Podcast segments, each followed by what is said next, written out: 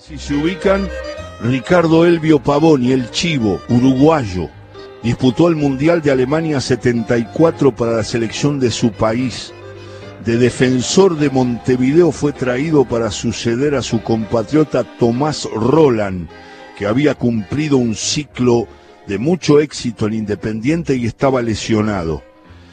Dice el diccionario, de gran personalidad, Pavoni aceptó el desafío y se ganó a la hinchada con un alto rendimiento y una larga permanencia como titular. También logró la capitanía del equipo. Fue un implacable marcador de cierres espectaculares, vigoroso, con notable potencia para mandarse por su sector, infalible ejecutando penales.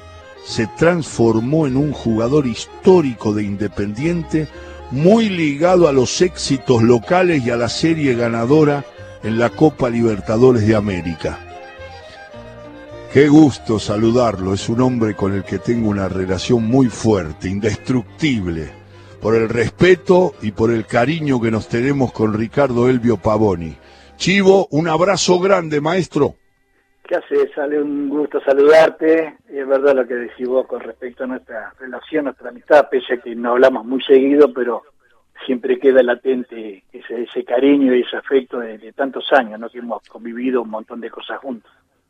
Esa descripción, más allá de las virtudes que marca de tu fútbol, eh, Ricardo, tienen que ver con una, una ligazona independiente que me parece que es ineludible para empezar a hablar con vos, lo que significa, porque estás en la gran historia de esos jugadores de personalidad, de tanta eficacia, de tantos años. Es un cuadro de honor que tiene varios compañeros, muchos tuyos, pero que tiene que ver con la historia de Independiente y me parece que te marca definitivamente cuando hablas de tu relación con el fútbol, ¿no?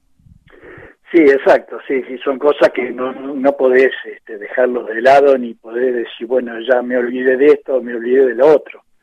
Vos recién, recién hablabas, hiciste un poco este, una historia de, con cuanto a, mi personalidad como jugador y lógicamente, bueno, traes, traes en la memoria todo eso y, y bueno, eso siempre hace, y encima me pones, antes de, de, de la charla, me pones la murga, que es una de las pocas cosas no una de las pocas, me acuerdo de muchas cosas en Uruguay, una de las cosas que extraño mucho de Montevideo son las murgas, es increíble. ¿Qué primera imagen te aparece, Pavoni, cuando, cuando te digo la palabra fútbol, infancia, Montevideo, si querés, si, si, si estamos haciendo un juego y te digo, ¿qué te, te aparece un jugador, una cancha, un compañero, un potrero, una esquina, la familia? ¿Qué, ¿Qué te aparece cuando eh, referimos a la palabra fútbol infancia? Me aparece el club, el club no, el equipo que teníamos en el barrio, que éramos todos chicos, el Aguilucho. Ese era un club nuestro, eh, que lo dirigía mi viejo. Y bueno, este, cuando lo dirigía, en la medida que nosotros nos, con mi hermano nos portáramos bien, porque un poco éramos, no te digo éramos, no éramos la figura, éramos todos parejos, pero sí me recuerda muchísimo eso, me recuerda muchísimo el tablado que estaba en la esquina de casa, en el viejo Pancho. Hay un montón de, cosas que te vienen en la memoria y lógicamente después ya cuando comenzás un poco, no te digo profesionalmente, pero cuando entras a jugar seriamente con defensor, ahí empieza toda una historia nueva, ¿no? Y las admiraciones, es Ricardo Pavoni, que está charlando con nosotros, ¿dónde estaban las primeros, los primeros ídolos, esos tipos que decían, mirá estos tipos, de, de, Uruguay, por supuesto, del mundo, pero cuando empezás, ¿qué, qué, tenías algún tipo así de, de, de, imagen fuerte? Sí, sí, tenía, tenía una imagen. Mira, yo iba a ver a Defensor, equipo de primera, cuando era chico y Defensor tenía la posibilidad, en aquella época Defensor hacía la entrada de calor después de un tejido que estaba con, con plantas y qué sé yo, pero se veía la entrada en calor. Y mi ídolo en ese momento era el Pepe Socía, que jugaba de 10, nada que ver conmigo, por supuesto, ¿no? Y yo lo miraba caminar, lo miraba cómo entrenaba, le miraba los zapatos, le miraba si tenía canilleras, si no tenía, si cómo se ponía las medias, no, no, son, son cosas que eso no, no, no, por supuesto no me olvido nunca más, ¿no? Son, pero nunca tuve la posibilidad de charlar con él, era increíble, pero de cualquier manera siempre lo mantuve en mi mente hasta, hasta el día de hoy porque lo recuerdo perfectamente. A lo mejor no lo escuchaste, pero hoy empezamos con el cuento de Enrique Estrázulas, eh, Aprendiz del Barro, y es un homenaje a Sacía. Él era muy amigo Estrázulas, escritor, y, la verdad que es, te juro, te lo voy a hacer llegar, uno de los mejores cuentos de fútbol que he leído. He leído unos cuantos, pero te digo que está en un nivel, parece un cuento borgiano, parece un cuento de Borges. Eh, arranca, y hoy lo estaba diciendo a, los muchachos, a, los amigos que le pedía que lo escucharan, arranca con ese tono, mira, arranca así, dice, nació para campeón, por corajudo, lo garroneó la muerte en un boliche. Así empieza una descripción increíble y justo se dio, mirá qué cosa, con la producción nos estamos abrazando, digamos, yo estoy en mi casa y Paula y Fabiana están en, Radio Nacional con Leandro Rojas, el operador, y, y nos estamos abrazando porque arrancamos con el cuento de Sacía, eh, de, Enrique Estrázulas por, por Sacía, y vos hiciste esa mención admirativa, Chivo, que te voy a hacer llegar el cuento, pero te aseguro que es un hombre que ha generado una admiración por su guapesa, por su inteligencia, por su viveza. Sí, sí, era, era, un, era un jugador y muy completo, y no era un jugador vistoso, precioso, bonito, viste que ese tipo, no sé, llamémosle tipo Bochini, tipo, Alberto Alonso, no, no, no. Francescoli, claro. Eh, eh, claro, no era Francescoli tampoco, no, pero era guapo, era tenía una personalidad, eh, tenías que tenerlo, me imagino al contrario, tenía que tenerlo a la vista porque si lo perdías te vacunaba. No, no, el Pepe fue una cosa muy, muy importante.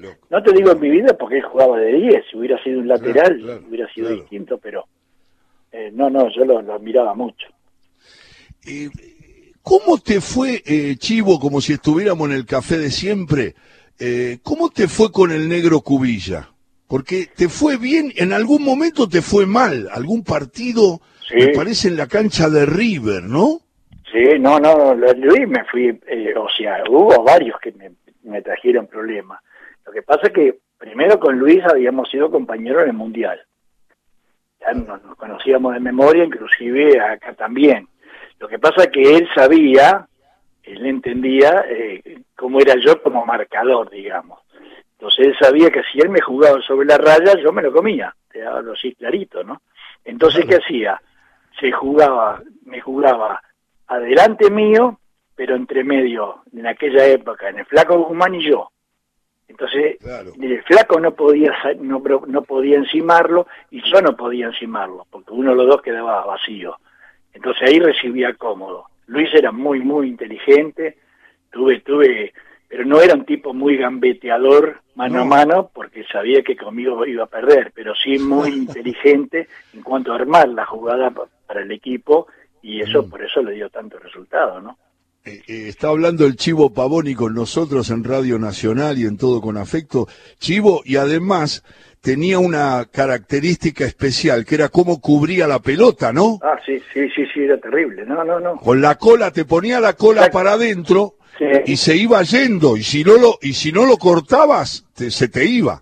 No, no solo eso, que sino que viste que lo tenía que hacer full, lo tenía que voltear, y, viste, era vivísimo, eh, se tiraba o se hacía que lo empujaba. No, Luis era un jugador muy, muy completo.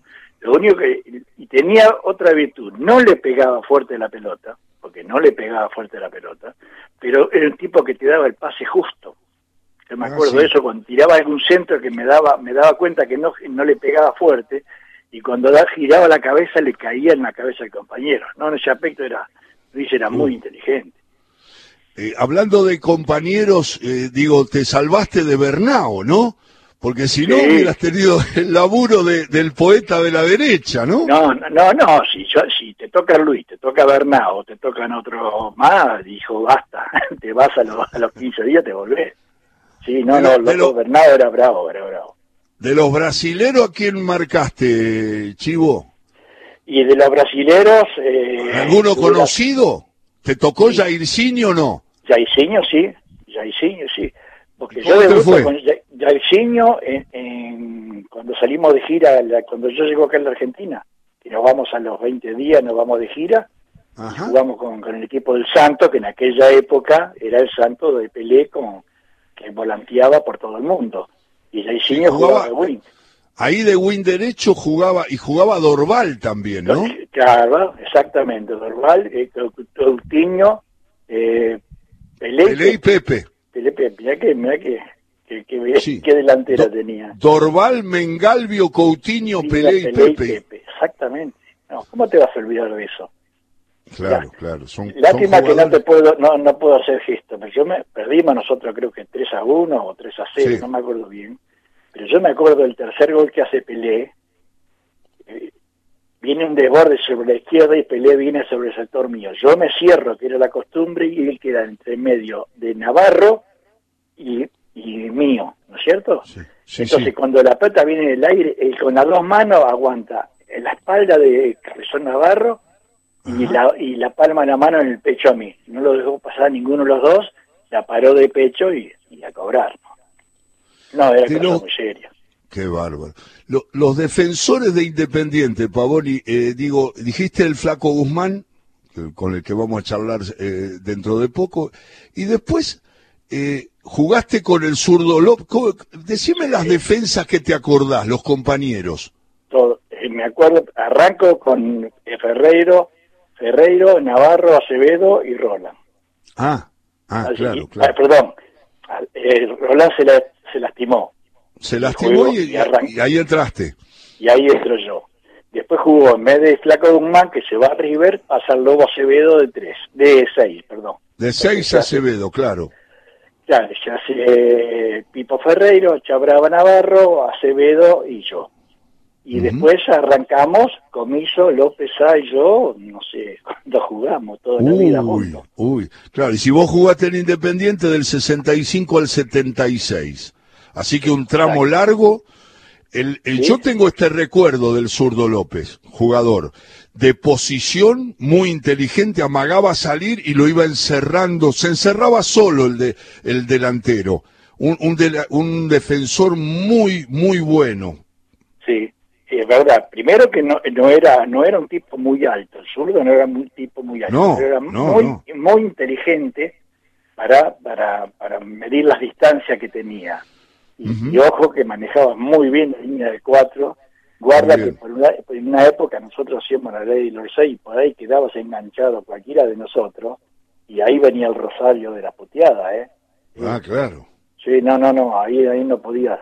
Pero bueno, el zurdo eh, era, yo creo que fue la línea de cuatro, no te digo que la mejor, pero sí este, más, que más me acostumbré porque jugamos de memoria, ¿no? Y, y decime algo, Pavoni, de Pancho, de Sa. Y Pancho era, eh, primero como persona, y somos hasta el día de hoy como hermanos, ¿no es cierto? Estábamos trabajando juntos y todo. Y Pancho me cuidaba la espalda y yo le cuidaba la espalda a él. Pancho llegó en el 71 a Independiente y este viene de River y bueno, se pone al lado mío y, y ahí empezamos a, a a conocernos más que nada, ¿no? Y te das cuenta que cuando hablas con él dos minutos te das cuenta que es un buen tipo, que es un tipo muy amable, que es incapaz de, lastimarte, digamos, por ya sea físicamente o, personalmente. No, no, Pancho era un jugador increíble, una gran redacción, iba bien arriba, pero bueno, él se cumplía eh, con su función y de ahí no lo muevas. ¿eh? Es Ricardo Elvio Pavoni, el Chivo Pavoni, charlando con nosotros, recordando aquellas defensas de Independiente. Y una vez te pregunté sobre los punteros derechos que sufriste y disfrutaste, porque también ganabas y perdías, eh, y me dijiste, hay uno que me complicaba especialmente y era Luna, el de Vélez. Porque me, creo que me explicaste. Claro, antes en Atlanta. Me explicaste que era un tipo que apenas te ganaba, hacía un, una movida y se abría, enseguida sabía sacar el centro. Era eso, ¿no? Sí, sí, sí, exactamente. No te daba ninguna chance, porque generalmente, viste, cuando vos eh, eh, lo, acostumbras a frenarlo el win derecho, en esa época lo frenaba, o ahora lo frenás al win derecho, bueno, ya quedás mano a mano y, eso. Pero Luna tenía esa costumbre de te tocaba un costadito para la pierna de él y vos, como no decías, no puede tirar el centro, él le pegaba igual, le tiraba unos centros, entonces no te daba ninguna chance, ninguna ventaja y le pegaba bien, le pegaba con chanfle. No, no, era, era muy cuidadoso y había que tener, hubo varios de esos, ¿no? También, aunque no tuve grandes problemas porque él mismo lo ha dicho que gracias a Dios el mejor que lo marqué fui yo, fue con René, por ejemplo, ya más, más moderno. Con Hoxieman no tuve grandes problemas, pero sí que son jugadores, digamos que te, vos, vos mismo como lateral tenés que concentrarte mucho más en lo que vas a hacer, ¿no es cierto? No, en cambio con otros ya la tienes tomada la mano y lógicamente, no te digo que sea más fácil, pero sí es más simple, en cambio René era bastante este, complicado, entonces había que tener cuidado.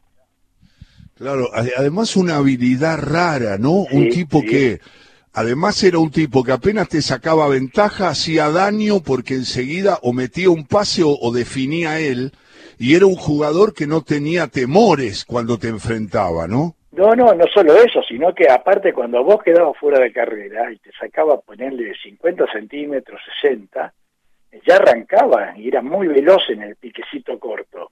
Entonces ya no te daba ninguna chance porque ya o se metía dentro del área que no lo podés voltear o ya te sacaba el centro. No, René era un tipo muy, muy, muy especial, había que tener cuidado. Por eso uno con, con el tiempo va aprendiendo eh, cómo marcar a cada uno de los que tenía problemas, ¿no? De los jugadores emblemáticos de la historia de Independiente, Pavoni siempre nombra a los que jugaron en esa época donde lograron tantas cosas y generalmente haces una distinción particular, nombrando a muchos y admirando a muchos de tus compañeros, esa personalidad, esa manera de involucrarse en el partido y de hacerse sentir en el árbitro, en los compañeros, en los rivales, es, eso que, que tienen varios de tus compañeros y vos, Chivo, siempre destacás al Pato Pastoriza. Sí. El Pato era muy especial, primero como persona, ¿no? Yo tuve la suerte de, de toda la campaña que hizo el Pato en Independiente, prácticamente, prácticamente no toda la campaña, la hicimos juntos en la misma habitación, la concentración, los viajes, no, no se modificaba en aquella época. Arranqué con el Pato en la habitación y bueno, toda su campaña la hizo en la habitación, entonces nos conocíamos ya como hermanos, entonces vos tenés un problema, no, sí, bueno, no, te lo arreglaba, o yo le comentaba, vos te, te veo mal. Eh, era una persona de a veces se habla, viste, que, es el, este, el líder, que es el, hombre que maneja... El caudillo. ¿Cómo? El caudillo. Sí, el pato, ¿sabes lo que era? El pato era el jefe, así simple te lo digo. Sí, era un poco el jefe.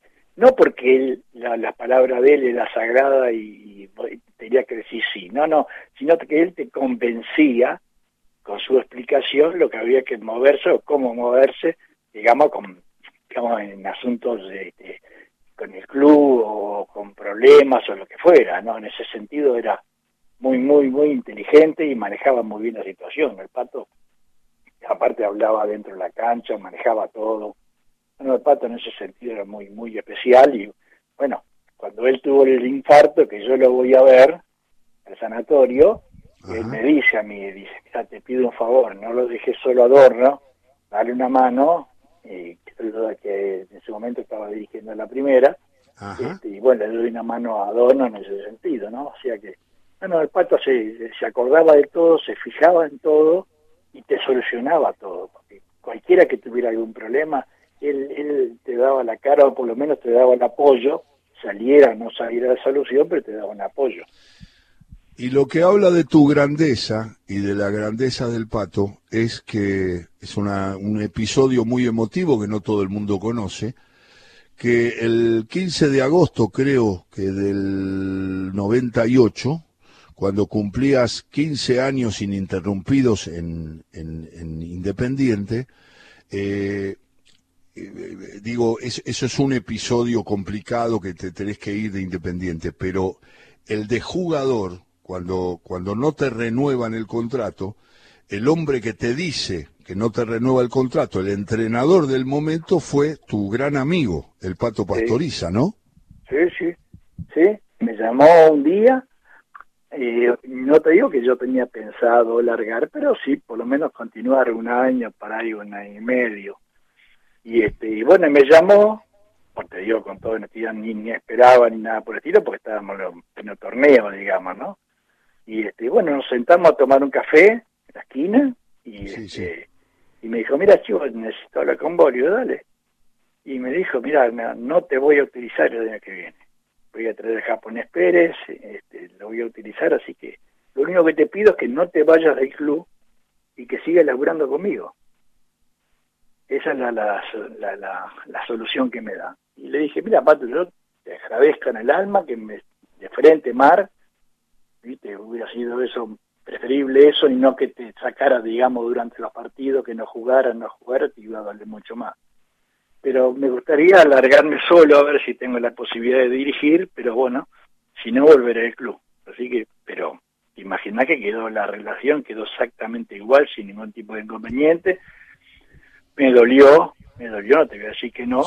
No es un dolor, digamos, de quien te lo dice, sino es un dolor que uno ya tenía pensado, digamos, cuál iba a ser el dolor cuando uno dijera basta, ¿no? Claro, claro. ¿Y cómo te llevaste con esa, con esa situación que ya ibas a pensar en la dirección técnica? ¿Eso te alivió?